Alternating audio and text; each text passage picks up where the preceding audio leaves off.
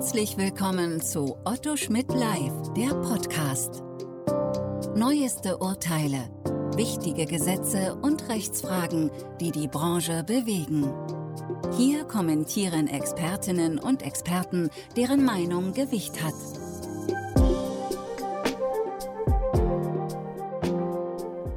Hallo, herzlich willkommen zum Arbeitsrechtspodcast aus dem Verlag Dr. Otto Schmidt. Mein Name ist Petra Rulfing. Ich bin verantwortlich für die Zeitschrift Arbeitsrechtsberater und das bringt es mit sich, dass ich mich regelmäßig mit Experten zu aktuellen arbeitsrechtlichen Themen austauschen darf. Das ist sehr spannend. Einer dieser Experten ist der Fachanwalt für Arbeitsrecht Dr. Wienhold Schulte aus Münster. Und mit ihm möchte ich in diesem Podcast über aktuelle arbeitsrechtliche Themen sprechen. Herzlich willkommen, Herr Dr. Schulte. Vielen Dank und ich grüße Sie auch. Gerade steigen die Zahlen der mit Covid-19 infizierten Menschen im In- und Ausland wieder relativ stark an. Und der eine oder andere Arbeitnehmer muss sich in Quarantäne begeben, also zu Hause bleiben. Welche arbeitsrechtlichen Fragen stellen sich denn in diesem Zusammenhang? Die entscheidende Frage ist, wer trägt das Risiko dafür, dass jemand, äh, der eigentlich arbeiten müsste, seine Tätigkeit nicht aufnehmen kann, weil er in der Quarantäne hockt. Und es gilt der Grundsatz, ohne Arbeit kein Lohn. Also diese einzelnen Konstellation sollten wir uns vielleicht noch mal systematisch anschauen. Bevor wir dazu kommen, würde ich gerne noch mal praktisch einsteigen. Arbeitgeber können ja eine Erstattung der Lohnfortzahlung beantragen nach 56 Infektionsschutzgesetz, wenn sich ein Arbeitnehmer in Quarantäne begeben muss. Und ich höre jetzt sehr oft, dass die meisten Anträge abgelehnt werden. Können Sie das aus Ihrer Praxiserfahrung bestätigen? Also allzu viele Fälle haben wir dazu noch nicht, aber soweit wir äh, das mitbekommen, äh, ist in der Tat festzustellen, dass die Behörden nur einen ganz geringen Teil äh, der Ansprüche erfüllen die da geltend gemacht werden. Das hat, denke ich, mit der Struktur dieser Vorschrift zu tun, nach 56 Absatz 1 Satz 1 ähm, gibt es ja für Ausscheider, so heißen die tatsächlich, Ansteckungsverdächtige, Krankheitsverdächtige sonstige Träger von Krankheitserregern äh, einen Anspruch auf Verdienstausfall, den der äh, Gesetzgeber Entschädigung in Geld nennt, wenn ein Tätigkeitsverbot ausgesprochen wird. Das haben wir in der Regel äh, oder sagen wir mal in den selteneren Fällen nicht. Und in den Fall, den Sie ansprechen, der Quarantäne, äh, der ist dann in Satz 2 geregelt. Das gleiche gilt für Personen, die als Ausscheider und so weiter abgesondert wurden. Also diese Absonderung, äh, das ist, klingt etwas absonderlich, wenn ich das mal so den Karlauer bringen darf. Absolut. Äh, diese Absonderung, also die wir ja dann vornehmer Quarantäne nennen, äh, ist möglich, wenn jemand eben äh, Ausscheider ist und wir haben ja viele, die Verdachtsfälle äh, fallen darunter. Also das heißt ja, wenn jemand ansteckungsverdächtig ist oder krankheitsverdächtig äh, und, äh, und deshalb in Quarantäne geschickt wird, dafür gibt es eigentlich einen Entschädigungsanspruch. Die Frage ist nur, unter welchen Voraussetzungen dieser Anspruch erfüllt wird. Ah, dann schauen wir noch mal genau drauf vielleicht. Dann ähm, führen wir uns mal die verschiedenen Konstellationen vor Augen, weil ich glaube, sonst ist das ganz schön unübersichtlich. Wir haben ja die erste Konstellation. Ich habe einen Arbeitnehmer, der hat sich nachweislich mit Covid-19 infiziert und er zeigt Krankheitssymptome. Wie sieht es in dem Fall aus? Ja, also äh, das ist der Fall, äh, in dem man natürlich prüfen muss, ob äh, die betroffenen Beschäftigten arbeitsunfähig sind. Äh, auf den ersten Blick könnte, ja meinen, könnte man meinen, den Fall, den Sie gerade angesprochen haben, den trifft äh, die Arbeits- oder der trifft auf die Arbeitsunfähigkeit. Das muss aber nicht sein. Also wenn Sie, äh, wenn Sie das Infektionsgeschehen mal, so wie es berichtet wird, Gott sei Dank habe ich keine eigenen Erfahrungen, ähm, dann ähm, kratzt der Hals, die Nase läuft äh, und Schlimmeres. Äh, die meisten haben ja nicht Schlimmeres, sondern äh, bei denen beschränkt sich das dann auf Halskratzen oder Schluckbeschwerden oder Atemnot oder was auch immer, wobei die Atemnot schon das Schlimmere ist. Und da denke ich, wenn jemand Atemnot hat, dann ist er arbeitsunfähig. Aber äh, die, die Symptome können ja auch leicht sein und nicht, nicht jeder Arbeitnehmer und jede Arbeitnehmerin äh, rennt ja gleich zum Arzt, wenn ein bisschen der Hals zwickt. Das heißt also, äh, wir müssen erstmal die Frage klären, ob denn jemand überhaupt arbeitsunfähig ist, wenn er Symptome zeigt und infiziert ist. Gehen wir mal davon aus, jemand hat richtig heftige Symptome. Dann ist er arbeitsunfähig erkrankt und dann stellt sich die Frage, äh, in welchem Verhältnis der Lohnfortzahlungsanspruch, der ja dann besteht nach 3 EFZG, ähm, konkurriert mit dem Entschädigungsanspruch. Und da haben wir schon leider gleich den ersten Streitfall, ähm, denn es ist überhaupt nicht klar und bisher auch nicht entschieden, soweit ich das überblicken kann, ähm, ob, ob der Anspruch aus 56 subsidiär ist also äh, dann nicht greift, äh, wenn jemand arbeitsunfähig ist und aufgrund dieser Arbeitsunfähigkeit gegen den Arbeitgeber einen äh, Entgeltfortzahlungsanspruch hat.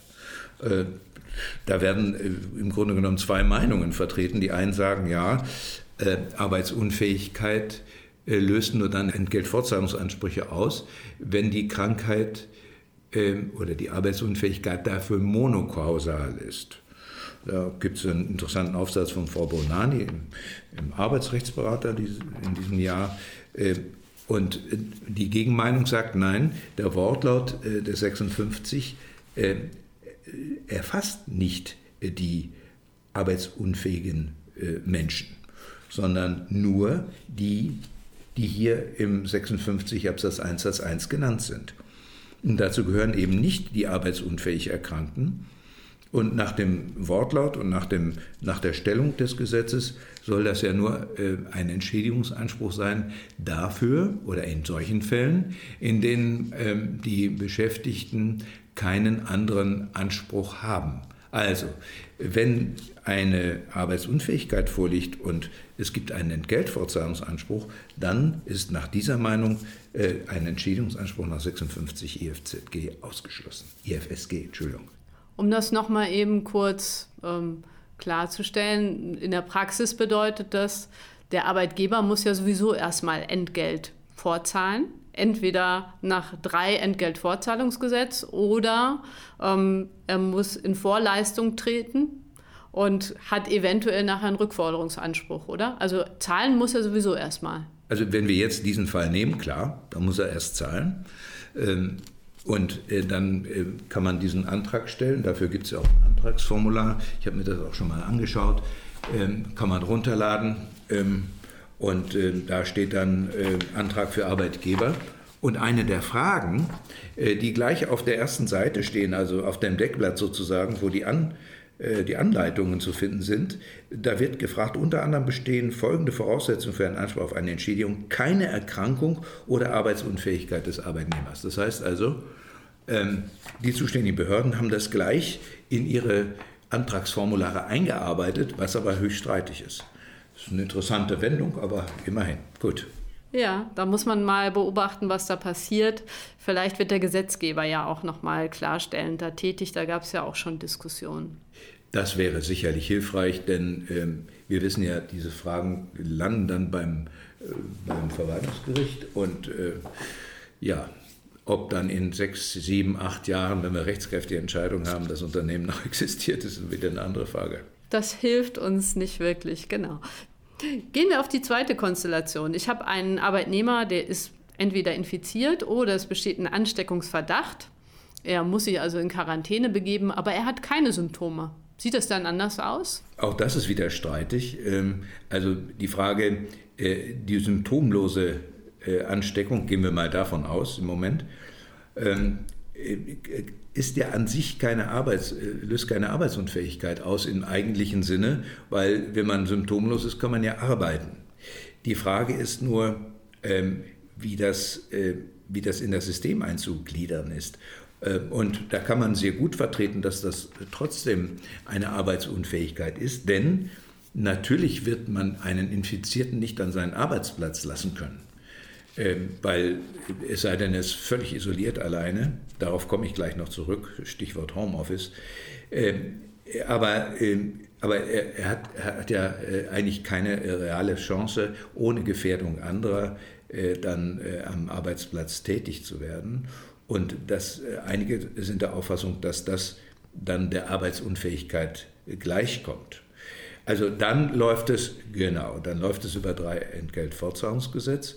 Äh, ist man aber der Meinung, und dafür meine ich, gibt es gute Gründe zu sagen, nein, nein, äh, das ist eben der Fall der Quarantäne, genau wie bei den Ansteckungsverdächtigen. Die werden dann in Quarantäne gesteckt.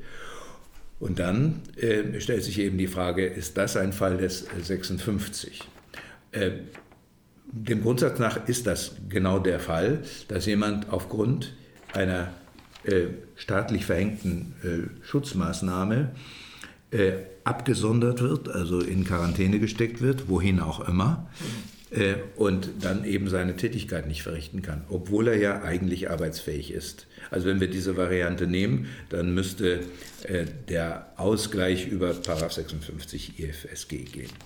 Aber wird nicht auch diskutiert, dass ein Anspruch besteht aus Paragraph 616 BGB, dass wir sagen, das ist ein subjektives Leistungshindernis und 14 Tage sind auch nicht erheblich lang?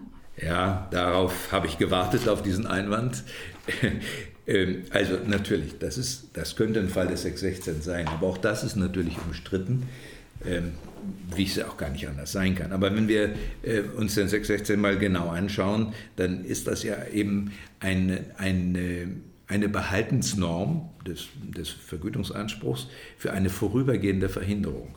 Und da streitet man heftig, ob, äh, ob die 14-tägige Quarantänefrist, die ja so üblich ist, ähm, ob das noch eine vorübergehende Verhinderung ist. Ähm, es gibt ähm, Ansichten, die schaffen eine Parallele zum Pflegezeitgesetz.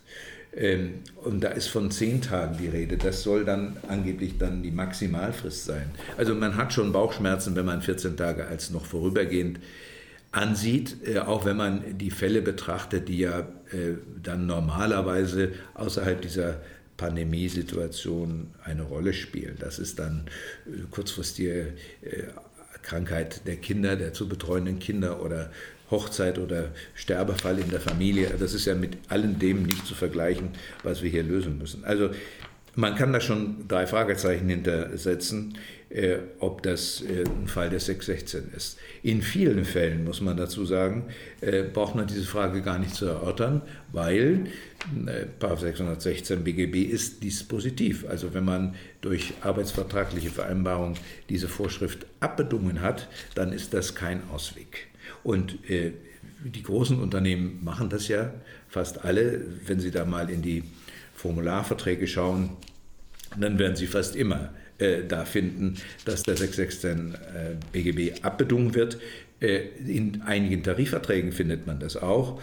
Und wenn es dann so ist, ja, dann ist das eben keine Lösung, über diese, die Arbeitnehmeransprüche auf diese Weise zu konservieren, also einen Behaltensgrund zu finden. Und lassen Sie mich einen Satz noch sagen, die, die kleineren Unternehmen, die eben nicht solch eine Vertragsgestaltungsvorsorge treffen, die sind natürlich besonders gekniffen, weil im, im Krankheitsfall bekommen die ja äh, aus dem Umlageverfahren nach AAG äh, die, im Wesentlichen die, die Lohnfortzahlungsansprüche erstattet. Also äh, die sind gleich doppelt äh, betroffen. Also die Frage, die sich dann wirklich stellt, ist die nach dem Homeoffice. Äh, denn wenn man keine Symptome hat, äh, kann man ja eigentlich zu Hause auch arbeiten. Ja, Schulte, lassen Sie uns noch mal zum Schluss kurz auf diese Konstellation Homeoffice eingehen. Äh, tatsächlich sind ja ganz viele Unternehmen äh, kurzfristig dazu übergegangen, die Beschäftigten schnell ins Homeoffice zu schicken. Viele haben das jetzt teilweise auch ohne Regelung schnell möglich gemacht. Wie ist das, wenn der symptomlose Arbeitnehmer im Homeoffice arbeiten kann? Ja, dann hat man alle Probleme erstmal gelöst, weil man eine Arbeitsleistung bekommt Nehmen wir mal an, dass die Leistung im Homeoffice identisch ist oder nahezu identisch, manchmal besser als äh, am Ort, am Arbeitsort, der vereinbart ist. Äh, und dann gibt es eben einen Lohnanspruch. Das heißt, man muss sich überhaupt keine Gedanken darüber machen, gibt es nun Lohn oder nicht. Den gibt es, äh, weil man gearbeitet hat. Aber rund um das Homeoffice konnte ich mir vorstellen, ranken sich im Moment auch noch viele, viele weitere Fragen. Jetzt ist ähm, der zeitliche Raum hier zu eng, um die alle zu erläutern. Vielleicht nehmen wir uns das das nächste Mal vor, Herr Schulte. Was meinen Sie? Aber gerne. Da gibt es eine Menge dazu zu sagen. Dann bedanke ich mich an dieser Stelle schon mal ganz herzlich bei Ihnen, lieber Herr Dr. Schulte. Ich danke Ihnen, liebe Frau Rölfing. Sie hörten Otto Schmidt live, der Podcast.